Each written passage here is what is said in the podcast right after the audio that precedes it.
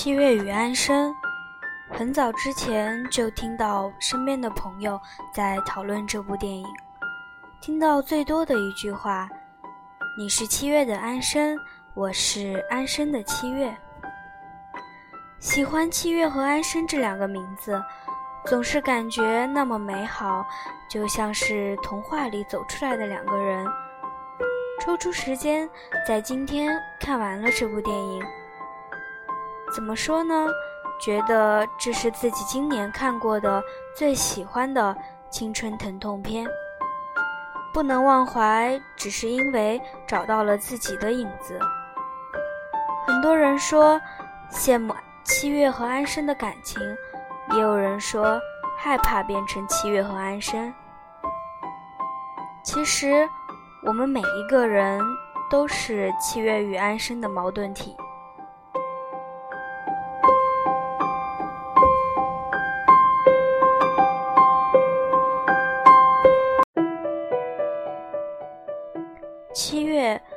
她活成了大多数女孩的模样，从小生活在和谐的家庭环境下，成绩优越，她的青春过得保守乖张。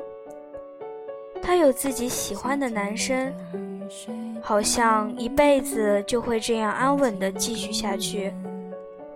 当然，前提是如果她没有遇见安生，在她十三岁那年。其实，很多时候，人与人的遇见真是注定的。相信命运，相信缘分，相信每一个人来到自己的生命里。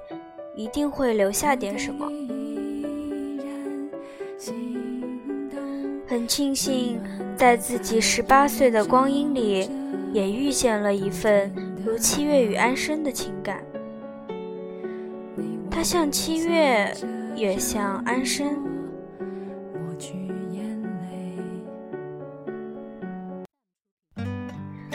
小学六年级，十一岁的年纪，我们相遇。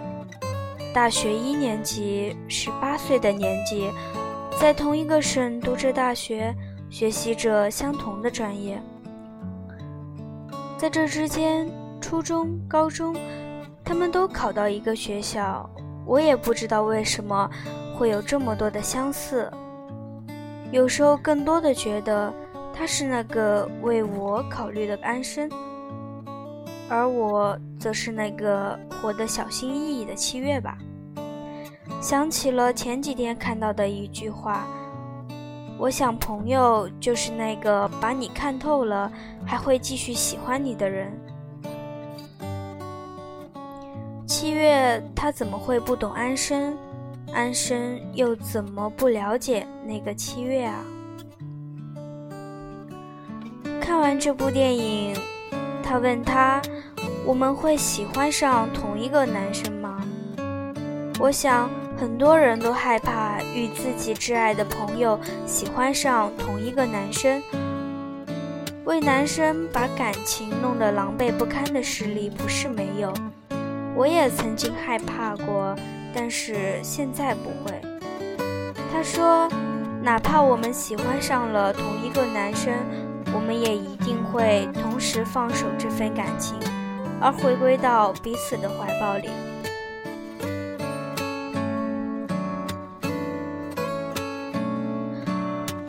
对啊，毕竟朋友是自己选择的亲人，他会和你吵架，会在怄气的时候说出决绝的话，你们会面红耳赤，会大打出手，但是到后来，你们都舍不得放下。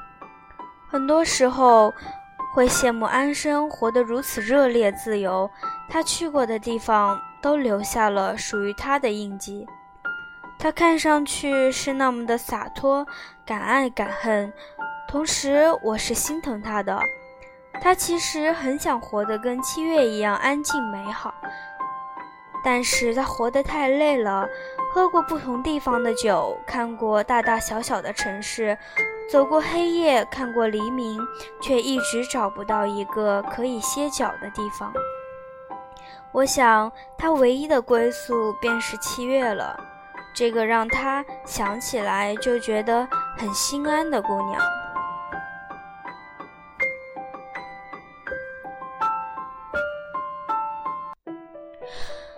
七月说：“你写的什么内容？”安生说：“流浪、爱和宿命。”乖张的七月不爱去酒吧，不爱打架，不爱和看上去不合主流的人在一起。她是老师心目中的好学生，而就是这样一个女生，内心其实是住着一个安生的。只是她一直没有勇气离开这个她自己为自己打造好的圆圈。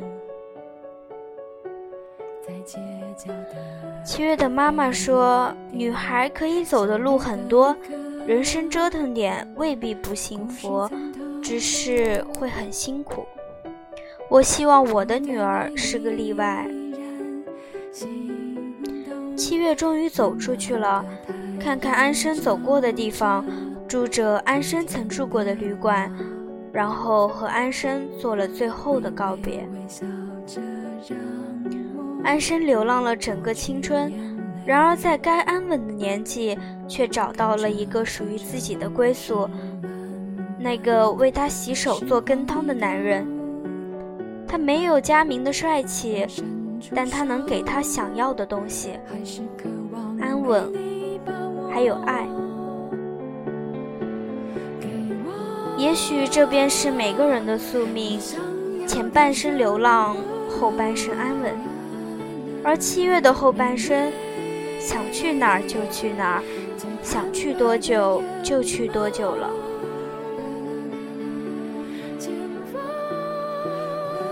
女孩子一生追求的东西其实并不多，希望父母安逸，有一两个至亲的朋友。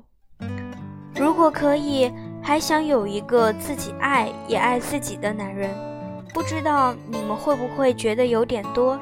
但其实这不就是我们每个人穷尽所能想要的东西吗？我们都是那么渴望爱与被爱。但是人生怎么会如此圆满？手里拥有的东西太多了，会掉的。所以不要贪心，一步一步慢慢来，你想要的时间都会给你。你要相信，并且要善良乐观的去等待。